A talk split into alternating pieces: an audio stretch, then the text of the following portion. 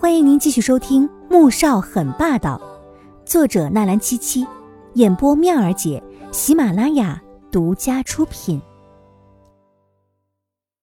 第一百八十八集，季如锦警惕的瞪着苏振宽和屋子里这群穿着黑色西装、在大晚上也戴着墨镜的人，他心中害怕的不得了，脸上却强装镇定。签下离婚协议。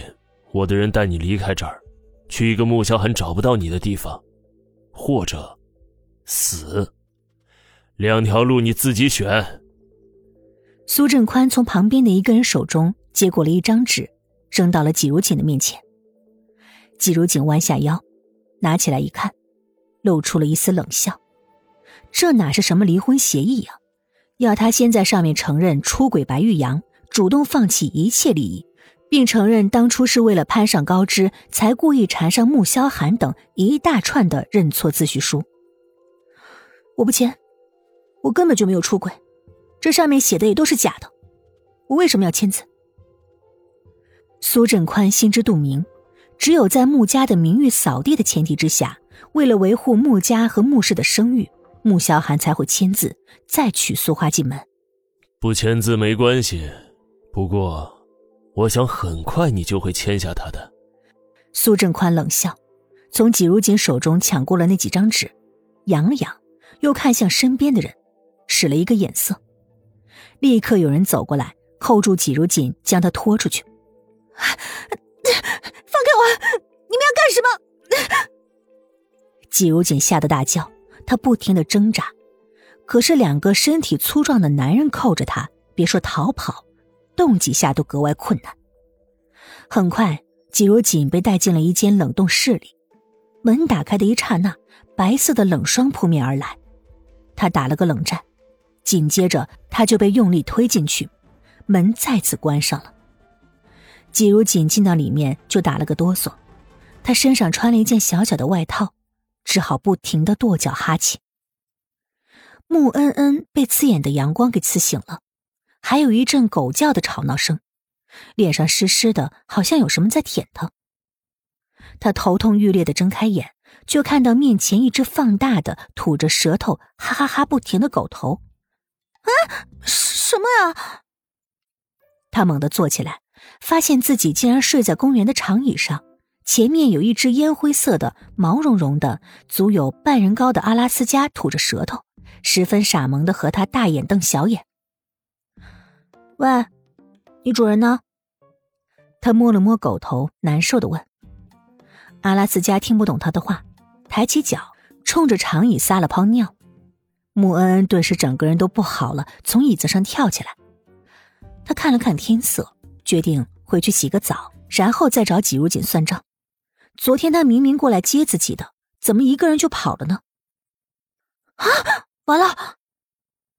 穆恩脑子里有片刻的宕机，待他回想起的时候，突然间叫起来。他连忙拿出手机，可是已经没电关机了。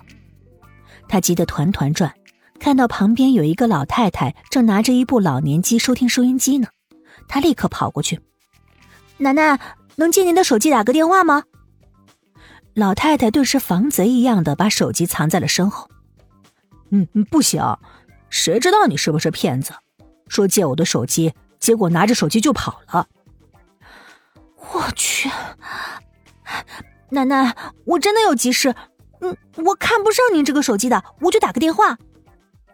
说着，他从口袋里摸了好久，摸出了五块钱和一张卡，心想：真是见鬼了！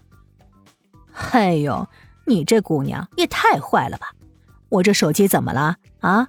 两百块钱买的呢。能打电话，能听歌，听收音机，还能语音报时呢。这可是我儿子特意送给我的。你看看，你就五块钱，还说不想抢我手机。穆恩恩实在是忍无可忍，捂着脸哀嚎起来：“我的手机，我拿我的手机跟您换还不行吗？”穆恩恩把手机拿出来，老太太瞧了一眼，竟然是水果牌的。他儿子、儿媳和孙子都用这个牌子的，二话不说，抠出老年机里面的电话卡，又抢过了穆恩恩的手机。你你说话可得算话啊！我的电话卡，你快点给我，不然我怎么打电话啊？经过了一番折腾，总算是能打电话了，可是打到大哥那里却是关机的。他觉得自己快疯了，他又给二哥慕言飞打电话，还是关机。最后他只好打给了米乐乐，还好只响了两声就被接通了。乐乐姐，你在哪儿呢？你快点通知我二哥，我嫂子被人绑架了。米乐乐还在梦里，听到手机里叽里呱啦的这么一长串话，翻了个身，把手机扔到一边，继续睡觉。等等，他刚才说什么？谁被绑架了？那个声音好像是穆恩恩的，那他的嫂子不就是？米乐乐从床上弹了起来，抓起外套，撒腿就跑，开着他的吉普车往工地飞驰而去。本集播讲完毕，记得订阅哦，么么哒。